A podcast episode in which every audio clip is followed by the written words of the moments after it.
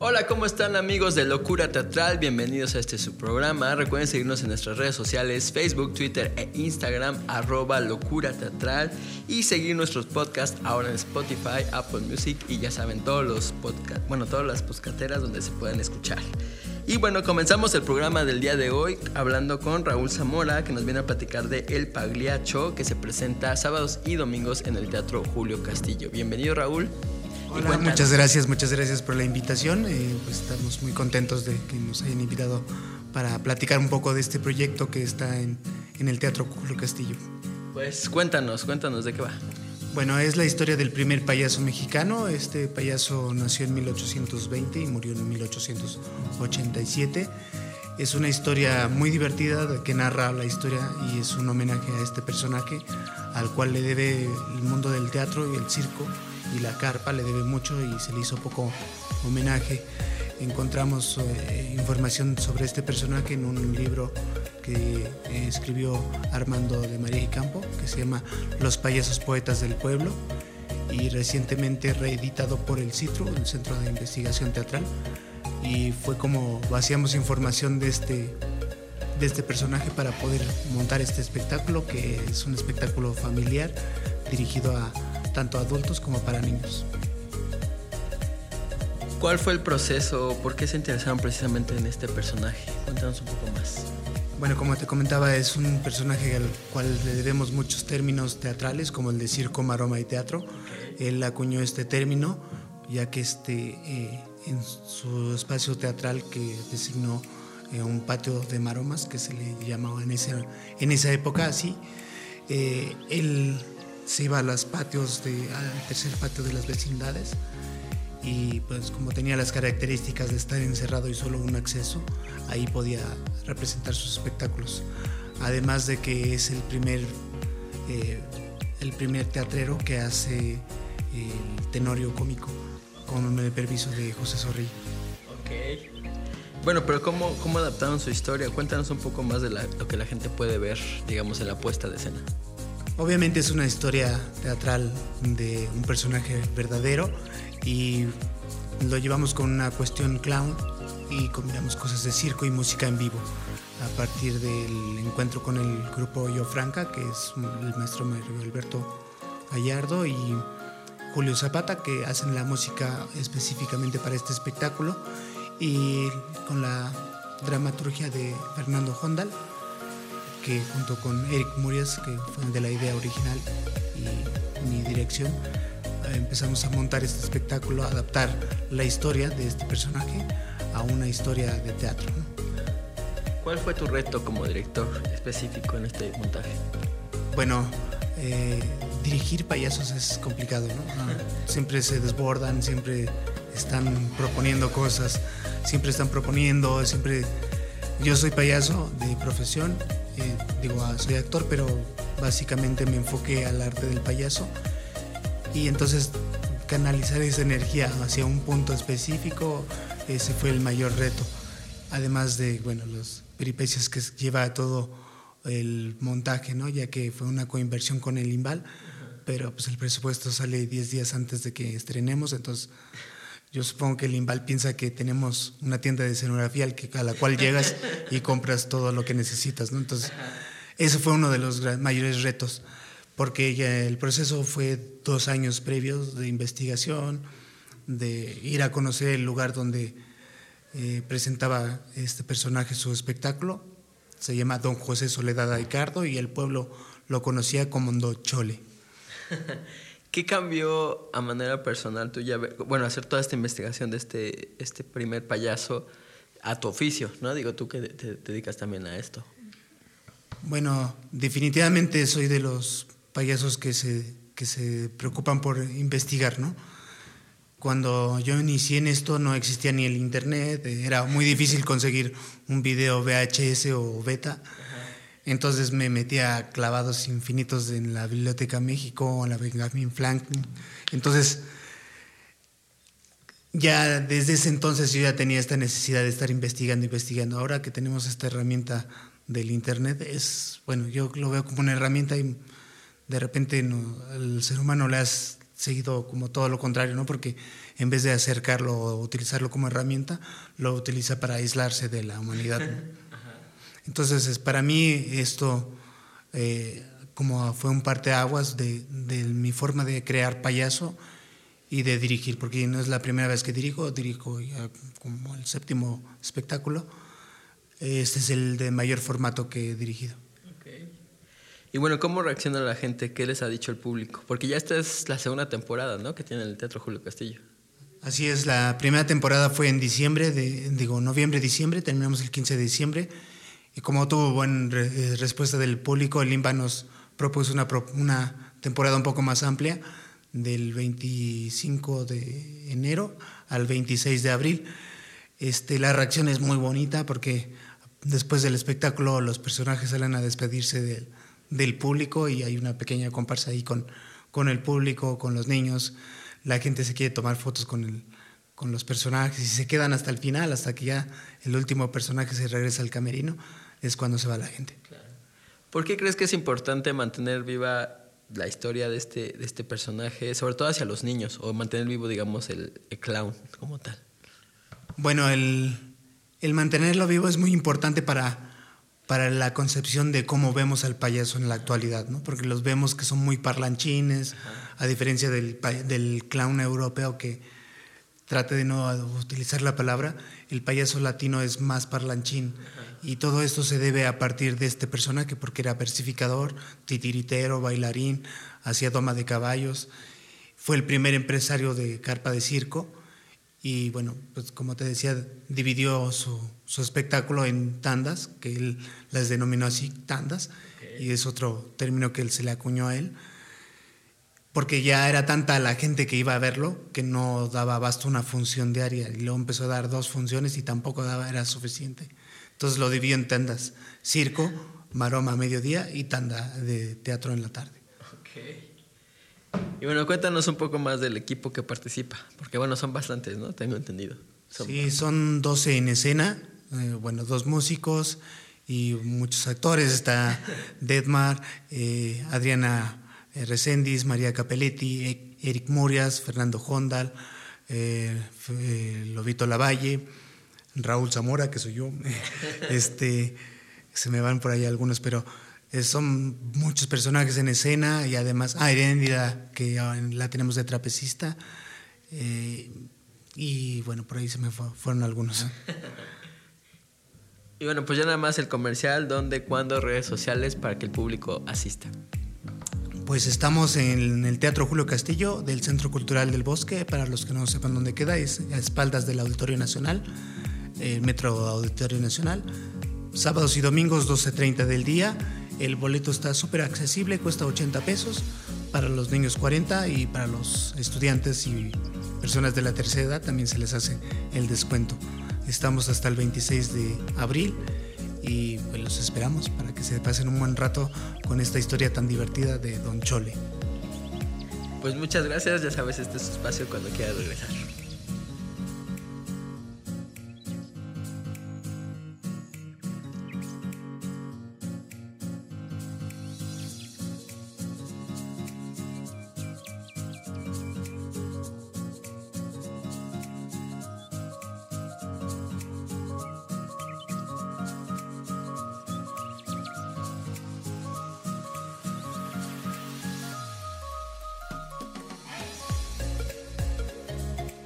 Pues seguimos amigos y recuerden seguirnos en redes sociales, Facebook, Twitter e Instagram, arroba locura teatral, para que estén ahí al pendiente de toda la información del teatro en la Ciudad de México. Y ya estamos con nuestros siguientes invitados. Está aquí con nosotros Daniela Ruiz de Entre los Escombros y de Las Terribles Desventuras del Doctor Panza, de Ángel Luna, que ya, ya ha venido varias veces acá. Pero bueno, comenzamos contigo, Daniela. Cuéntanos sobre Entre los Escombros. Buenas tardes. Me levanté como a las 5 de la mañana, ya hoy como, en, ya son las 6 de la tarde para mí. Eh, bueno, pues un gusto estar acá, muchas gracias por la, por la invitación. Entre los escombros es una obra eh, que estaremos estrenando la próxima semana en el Teatro Belecén y es una puesta en escena con solo dos personajes.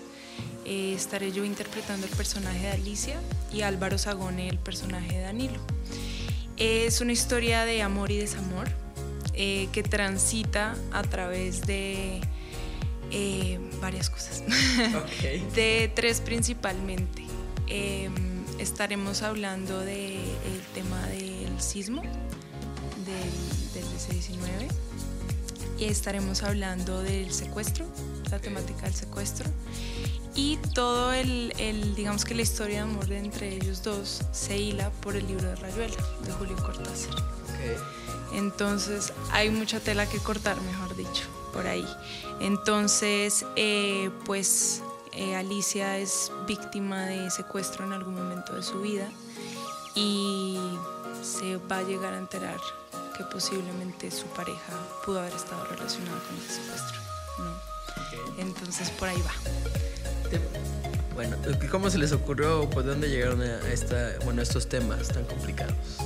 Eh, bueno, Vicente Ferrer, que es el dramaturgo y el, y el, director, es la cabezota detrás de todo esto. Eh, nosotros realmente eh, con Álvaro hemos estado muy involucrados en el proceso de la puesta en escena. Vicente es un director que da mucho, es la tercera obra que hago con él.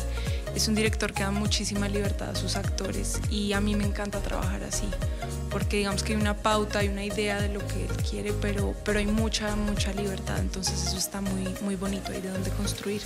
Los temas salieron de su cabeza, Vicente siempre, en la obra anterior era una mujer que me mataban a palazos, entonces... Siempre muy tranquilo. Muy tranquilo, muy de domingo por la tarde. entonces esto sale de la, de la mente de Vicente, él es, él es un hombre que que se apasiona mucho por tocar todo este tipo de temas como fuertes socialmente, eh, y, pero entretejer historias de amor siempre alrededor de eso. Entonces eso es, eso es muy bonito. Cuéntanos un poco más de, tu personaje. Mm, Alicia es una, eh, una mujer eh, maestra de idiomas. Ella da clases de, de, idiomas, sobre todo como adolescentes y a chavitos. Mm, es de una familia pudiente, de acá de México y este pues por lo mismo es secuestrada, ¿no? Entonces obviamente es una mujer que tiene este trauma y eso pues la caracteriza por completo, ¿no? Eso hace parte de su personalidad, de cómo se viste, de cómo habla, de cómo se relaciona. Entonces siento que es una mujer, es una mujer muy intelectual, le encanta leer, eso es como su vida es la lectura, le fascina leer y en Danilo encuentra pues un hombre aparentemente que lee más que ella, que sabe más que ella de literatura y eso la, la cautiva por completo. Él es pintor además. Entonces esta cosa bohemia ella la trae un montón porque ella es bien ñoña, ¿no? y pues bueno, tiene este trauma aparte del de, secuestro, entonces pues la hace ser una mujer pues recatada, cuidadosa, prevenida, desconfiada.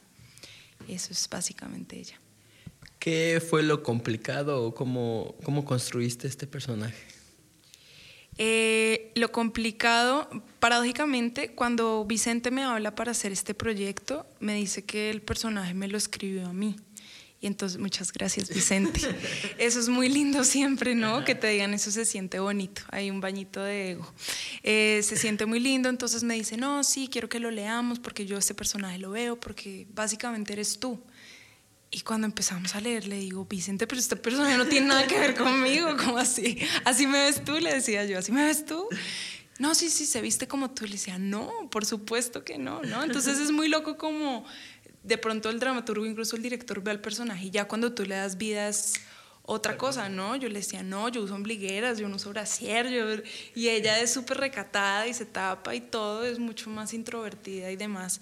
Entonces, eh, a mí me encanta justo creo que ese reto es lo que más me gusta y es, eh, es poder distanciarme lo mayor posible de Daniela y poder agarrar como y abrazar, como, sí, como abrazar realmente el, el personaje y, y, buscar mis puntos en común con ella, pero también lo que, identificarme en lo que no tenemos nada que ver, ¿no? Entonces creo que ahí está el, el reto justamente. ¿Qué, te ha dejado de manera personal todo este proceso? Eh, ay, tantas cosas. Eh, bueno, creo que todos los procesos son, son muy valiosos siempre, ¿no? Em, La paciencia. Soy, soy muy impaciente. Soy muy impaciente y muy acelerada. Y, y, justo uno como de mis, de mis metas este año era como eso y este es el primer proyecto del año y lo empezamos a trabajar desde el año pasado y por diferentes situaciones yo tuve que salir del país, luego mi compañero tuvo que salir del país, entonces el proceso de montaje lo parábamos y volvíamos y retomábamos y ya de eso que sientes que no va a pasar nunca y que nunca se va a estrenar. Entonces eso, la, la, la paciencia y creer que pues todos los tiempos son perfectos, ¿no? Todo tiene su tiempo y, y los personajes tienen que conocer la luz cuando tenga que ser, no cuando uno crea o espere o, o quiera. Entonces, eso y el crecimiento eh, profesional y personal con el compañero, creo que siempre es como lo que más disfruto, ¿no? Poder absorber y regalarle con toda la generosidad del mundo al compañero lo que más se pueda. Y pues ya nada más el comercial, dónde, cuándo, redes sociales, ya sabes, para que el público asista. A lo que vinimos. Ya me puse aquí mi trascendental. Eh, los miércoles, todos los miércoles de marzo y abril, a partir del 4 de marzo hasta el 29 de abril, a las 8 y media de la noche, en el Foro Belecén, en la Narvarte, eh, Sempoala, me van a matar, no me sé el número. Sempoala, ahorita lo buscamos. Eh, pero está ahí, Foro Belecén, en, en, la Narvarte. Ay, Vicente, no me mates, por favor. los miércoles a las ocho y media, y los esperamos con todo el amor del mundo. La verdad es que es una puesta en escena preciosa, les va a gustar. El foro está increíble porque tiene, para los que no lo conocen, pues tiene como dos, dos niveles y es como un pequeño estadio, siento yo, ¿no? Muy bebé, pero, pero se vuelve muy interesante el el, la cosa. Ay, ya. sí. 90. Sempoala, 90, en la colonia Narvarte. El metrobús es el de. Eugenia, ¿no? Eh, ah, el metro es el de Etiopía. Etiopía. Metro Etiopía, sí. Pues ahora pasamos con las terribles desventuras del doctor Panza, un viejo conocido acá, Ángel Luna, y pues nos viene a platicar de esta nueva temporada. Hola, pues muchas gracias por el espacio. Estamos contentos que vamos a arrancar esta cuarta temporada de Las terribles desventuras del Doctor Panza en el Teatro Sergio Magaña todos los sábados y domingos a partir del 29 de febrero al 29 de marzo eh, a la una de la tarde. Y bueno, pues es una obra de comedia que está apta para toda la familia. Es un pequeño musical, lo llamamos ahora el musical de peso contra el sobrepeso, porque habla de, pues de los problemas de cómo los niños y los papás se refugian en la comida para resolver sus conflictos personales, ¿no? Y entre uno de esos conflictos con los niños es el bullying, ¿no? Y también de los padres y los hijos, la sobreprotección. El doctor Panza es un personaje que se dedica básicamente a engordar niños y padres, a buscar que tengan problemas o causarles problemas para que se pongan tristes o en conflicto y entonces los ayuda a resolver su conflicto este, dándoles de comer invitándolos a comer y comer y comer en exceso algunas de sus villas del placer gastronómico, como puede ser Villa Pozole, Villa Pastelillo Relleno, Villa Refresco y así, ¿no? Y lo que sucede cuando comenzamos a ver la obra es que el doctor Panza tiene un terrible encuentro con sus jefes, que es la corte venenito, que lo obligan a cumplir con casos complicados. Y como están bajando los casos complicados de niños gordos, eh, amenazan con quitarle su doctorado y volverlo maestro y en el peor de los casos licenciado. Este, y él va a buscar casos más complicados junto a sus achichincles, chicharrón y moganito, que son los que ejecutan sus malévolos planes. Eh, se encuentran con dos casos muy particulares. Uno de un niño que tiene sobrepeso porque su papá se fue a los Estados Unidos hace un par de años y entonces él está triste y su mamá, para que no esté triste, lo resuelve dándole de comer. Y el otro es un niño con una discapacidad que los papás lo sobreprotegen y todo el mundo le termina haciéndole bullying pero casualmente este caso que es más complicado para el doctor Pance, que tiene mayor punto para seguir manteniendo su doctorado, es un niño que no le gusta comer azúcar. Entonces a partir de eso vamos a ver la lucha de ellos a través de canciones, de mucha comedia, de chistes, de una estética al estilo steampunk. Este, al principio veremos un, como si fuera un grupo de, de rock que va a tocar una canción, se hace la obertura y todos los actores hacemos a cuatro o cinco personajes eh, durante toda la obra. Y bueno, bueno, yo tuve la oportunidad de ver justo el montaje en la temporada pasada en el Helénico y creo que una de las cosas que, que uno se queda es el nivel de energía y de las este, y de diversión que tanto tienen arriba como abajo del escenario, ¿no? Digo, ustedes creo que justo transmiten esa, esa energía y ese compartir que justo todos los niños de alrededor estaban así fascinados y en su fiesta, ¿no? Y creo que digo, eso es lo importante en, en teatro infantil. Pero bueno, ¿ustedes cómo lo, cómo lo vieron en, el, en esa temporada? Pues la verdad es que muy bien, muy gozosa, o sea, muchísima gente que se acerca porque al final salimos a hacer fotos con los niños, escucha los comentarios de los niños, hay, hay, sobre todo los pequeñitos, unos muy chiquitos, así de cuatro años, de tres años, quieren golpear al doctor Panza porque lo odian, y, este, y otros, los que están más grandecitos, no, yo soy como el doctor Panza, ¿no?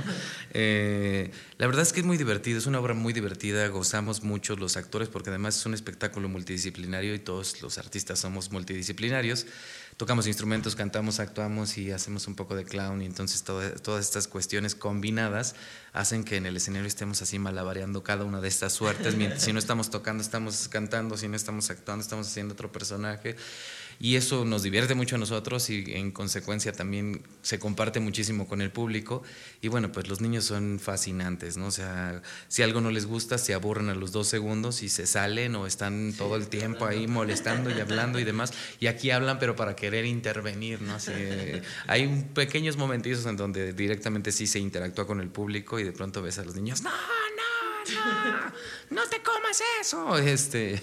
Entonces se vuelve muy divertido y ver esta reflexión finalmente que a pesar de que la historia se cuenta desde la perspectiva de los malos de la historia, porque nunca les decimos a los niños, no, coma, no comas porquerías, no, todo lo contrario, come porquerías, ¿no? El personaje es el que está ahí y es muy clara la metáfora y este, la lección que se llevan los niños eh, sin, que, sin aleccionarlos, ¿no?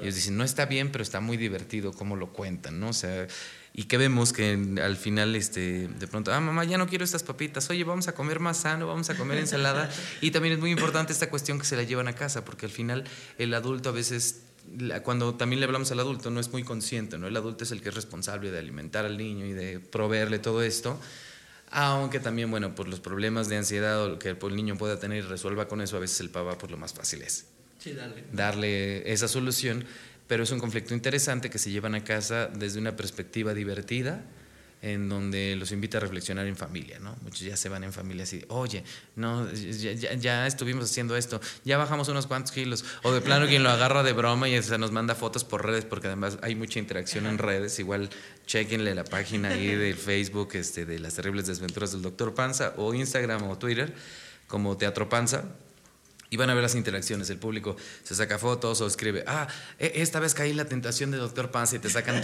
la foto de su comida, ¿no? Este, el, chicharrón y guaganito me recomendaron que, este, comiera estas cosas. Ah, bueno. claro. Y bueno, ya después de varias temporadas, esta es su cuarta temporada, ¿qué, ¿qué, más le van encontrando a los personajes? O sea, ¿cómo, ¿cómo, redescubren o cómo siguen explorando sus personajes para, pues ahora sí que mantenerlo fresco para el público? Pues la verdad es que se mantiene fresco gracias a que, bueno, hay en algunos espacios de, algunos espacios de improvisación, algunas cosillas que de pronto se, que, tienen relevancia con la actualidad, pero que sigue siendo un tema vigente y me parece que es un tema que, que, nos afecta a todos, incluso a todos del equipo, todos los días, la tentación por la comida. O sea, por un lado que nos encanta la comida, que hay un montón de comida chatarra y entender cuándo el cerebro ya dice, ya, ya está satisfecho, esto es sano, o la diferencia entre pensar en nutrir tu cuerpo o, este, o solo comer, solo terminar este, pues eh, embutiéndote muchas cosas, ¿no? tenemos una tendencia con esta idea del capitalismo ahora de, consumir, y no solo consumir cosas y objetos, sino consumir este, mucha comida, mucho alimento, como el tabaco y, y, todo ese tipo de vicios, la comida también es uno más, ¿no? Entonces hay una ansiedad de pronto por estar consumiendo y metiéndose algo a la boca constantemente y eso le va muy bien a las empresas, a las grandes empresas. Funciona. Pero a, los pequeños ciudadanos no nos va bien, ¿no? Y a los niños menos, que son los más desprotegidos. Entonces, me parece que es un tema que ha seguido vigente y que sigue vigente y que hemos eh, acabamos de venimos de una gira de Guanajuato por tres municipios con el teatro lleno y la gente muy contenta y acercándose al final los padres y los niños decir es que es un tema necesario y nosotros también seguimos creyendo que es un tema necesario. A pesar de llevar dos años y medio, 180 funciones, la obra se ha movido solita porque, pues, básicamente nadie está hablando de esto. Y desde esta perspectiva menos. ¿Y qué, ahora precisamente, qué viene para la obra después de esta temporada? ¿Qué más sigue? Pues estamos planeando una temporada más y, más bien ya, girarla, ¿no? Hay una, necesidad de girarla tanto de nosotros, inclusive de la gente en el, este, en el exterior que está de pronto invitándonos, que quiere que vayamos a sus estados, que ya nos escribe, oigan, ¿cuándo vienen a Monterrey? ¿Cuándo vienen a Hidalgo? ¿Cuándo vienen a Puebla? Este, a veces nos gustaría que fuera tan sencillo como llevar solo un concierto, pero es un poco más complicado con toda la cuestión teatral. Pero entonces viene una serie de pues de giras que estamos buscando, algunos estímulos este, como EFIARTES, este, o espacios en los que no hemos estado, como el Centro Nacional de las Artes, a dialogar con ellos, ahí hay por unas pláticas este, para ver si ya sea para el segundo semestre o el primer semestre del siguiente año, se puede abrir una, una siguiente temporada. Y básicamente eso, en realidad ya después de esto creo que vienen este, funciones especiales, o sea, tenemos un poco la fantasía de, vamos a cumplir 200 representaciones ahora, ¿no? Pero que de pronto en el cuarto aniversario hagamos este, una función especial en el Teatro de la Ciudad o en Julio Castillo, en un lugar grande, porque la obra lo permite, por el formato que tiene, porque usamos micrófonos todo el tiempo, porque hay música en vivo y es como muy vistoso la escenografía y todo eso. Y pues ya nada más, ahora sí que todo el comercial, dónde, cuándo y redes sociales para que el público asista. Está en Santa María la Ribera, calle Sor Juana Inés de la Cruz, número 114, muy cerca del metro San Cosme. Esto es en Santa María la Ribera y van a escuchar por ahí este, inclusive el perifoneo que estamos haciendo en la colonia que nos dicen que funciona muy bien así de vengan con nosotros eh, a escuchar y a conocer al doctor Panza. Sábados y domingos, todos los sábados y domingos a la una de la tarde en el Teatro Sergio Magaña hasta el 29 de marzo, una brevísima temporada, solo cinco semanas. Aprovechenla, síganos en redes sociales, siempre hay muchas promociones. Las terribles desventuras del Dr. Panza en Facebook, en Instagram y Twitter como Teatro Panza. Pues muchas gracias, ya sabes que este es tu espacio cuando quieras regresar. Aquí estaremos.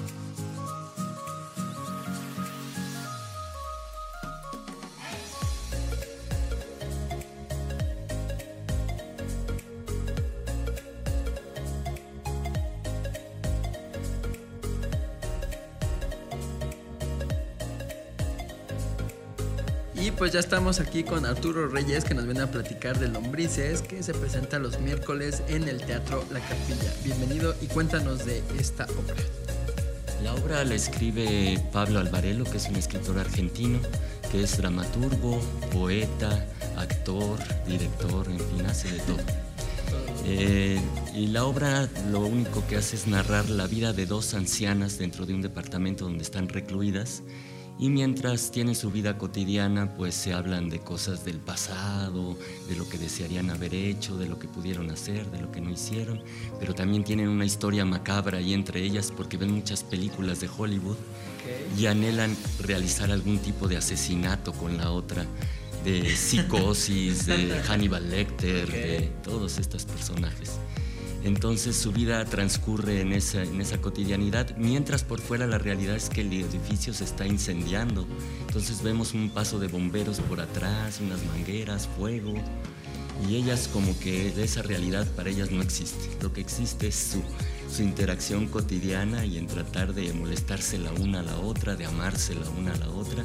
Incluso hay una confesión de un amor prohibido por ahí este, ella, eh, son Martirio, que tiene 90 años, Consuelo, que tiene 85, y el autor pide, exige que sean dos hombres los que interpreten a las ancianas. A eso iba, ¿por qué? ¿Por qué que sean dos hombres? Pues mira, lo que provoca él con este humor negro que maneja es un contraste, ¿no? Y intenta presentarnos la vida de estas mujeres a través de la mirada de los hombres que los representan y un poco para crear también el tono cómico que requiere la obra porque realmente las situaciones son disparatadas, o sea, si las hicieran dos mujeres se volvería un melodrama tal vez, porque uno pues sentiría pena por ellas o dolor o como unas gentes tan grandes ahí olvidadas por todos, pero cuando son hombres como que todo eso se olvida y lo que más bien donde se pone el acento es en esta cuestión cómica y, trágica que les pasa a ellos, pero que es divertida al fin de cuentas. Cuéntanos un poco más de tu personaje. Mira, Martirio es una mujer que no ama la vida. O sea, ella lo que quiere es morir. Pero Consuelo es un amante total de la vida, entonces es como su ancla ¿no? Entonces la mantiene leyéndole revistas, contándole sobre las revoluciones, sobre el amor, este, sobre cómo ahora las parejas pues son de todos los sexos, quiere animarla a la vida, ¿no? A seguir adelante y ella lo que quiere es que la mate, ¿no? Entonces inventa que si conecta unos cables, que si se ahorca, que si con una pistola y la otra la quiere atraer a la vida y Martirio lo que quiere es morir. Y finalmente lo va a lograr de alguna manera. Muy graciosa, pero sí, sí lo logra. Eh, bueno, ¿por qué decidiste estar en este proyecto? ¿Qué fue lo que te atrajo? Mira, el, el ánimo del director, que es Daniel Sosa Derat, realmente él este, embarcó todas sus naves y dijo, yo quiero trabajar con Arturo Reyes, Alberto Lobnitz, haciendo estos personajes. Él conocía el texto de hace muchos años. No tenemos absolutamente ningún apoyo. Ahora sí que es nuestro ánimo, nuestras ganas, las del director, que ha conseguido todo, el apoyo de la capilla, por supuesto, muy importante, porque si no, no tuviéramos ni dónde presentarnos, tal vez lo haríamos en la calle, no sé. Pero gracias a la capilla pues tenemos un lugar para poder estar. 10 pequeñas funciones que se van a ir como agua, ¿no? Pero bueno, ahí estaremos en el Teatro de la Capilla. Y pues yo así no traigo ni cortesías ni nada, vengo como pobrecito a tu programa a pedir que vayan, que, vayan que, estamos empeñando hasta el refrigerador para hacer esta obra, entonces que si nos pudieran acompañar seríamos muy felices. Y bueno, a manera personal, ¿qué te ha dejado tu personaje? ¿Cómo, bueno, ¿Qué entendimiento te ha dejado tu personaje? Pues mira, es una gran reflexión sobre cuando nos vamos haciendo grandes, que yo ya estoy cerca de ese momento, eh, y nos vamos quedando solos, ¿no? Y de repente solo hay una persona que se queda contigo hasta el final y que tal vez es la que realmente te aprecia, porque no hay ni familia, no hay hijos, no hay nadie, solamente esa persona que como que te adopta, te lleva a su casa, te atiende, intenta que hacer que vivas, que sigas adelante, pero pues esta cosa de la soledad donde uno va quedando abandonado, yo podría decir de mucha gente que me ha abandonado, no soy tan grande, pero sí, ya se me empieza a pasar. Directores que ya no se acuerdan de mí. Cosas por el estilo. Cosas por el estilo. Y bueno, aquí en el subtítulo del póster dice La comedia de la descomposición. ¿Por qué? Claro. Martirio todo el tiempo escucha unas lombrices, que no es otra cosa que la pudrición interna de sus órganos, nada más que ella la siente como si fuera en el exterior. Y entonces todo el tiempo habla de estas lombrices que la quieren atacar y comer y detener sus órganos. Y Consuelo le dice, no, no, es que yo no escucho nada, la verdad. Y hasta tiene este, un estetoscopio para escucharse todo el tiempo cómo va su hígado, cómo va su riñón, cómo van los pulmones, ¿no? Porque ella lo que quiere pues es ya descomponerse y morir. Entonces esa es la lucha con, la descomposición. Que más bien la invita, ¿eh? no es que la rechace, ella más bien la invita a que venga y en cuanto siente un dolor para ella es un gran placer porque está a punto de morir, pero regularmente es un mal del estómago o algo que le cayó pesado, no es nada grave. pero ya, ya está esperando ese momento. quiere estar ahí, le urge. Ya le urge. Y pues bueno, pues ya nada más el comercial. ¿A partir de cuándo? Redes sociales para que el público asista. Claro que sí. Vamos a estar todos los miércoles en el Teatro de la Capilla a las 8 de la noche. Nuestras redes sociales son arroba tradicionalesmx en Facebook y en Instagram. Y el hashtag es hashtag lombrices teatro. Y ahí nos pueden localizar, ver algunas cositas que hemos hecho de promoción, que están muy graciosas y ojalá y nos puedan acompañar miércoles 8 de la noche, Teatro de la Capilla, 19 de febrero al 22 de abril. Pues muchas gracias chicos, este es su espacio cuando quieran regresar, siempre serán bienvenidos. Muchas gracias a Shu por acompañarme. Recuerden seguirnos en redes sociales, Facebook, Twitter e Instagram, arroba locura teatral. Y mi nombre es Rodrigo Brastegui, nos escuchamos pronto. Escuchamos.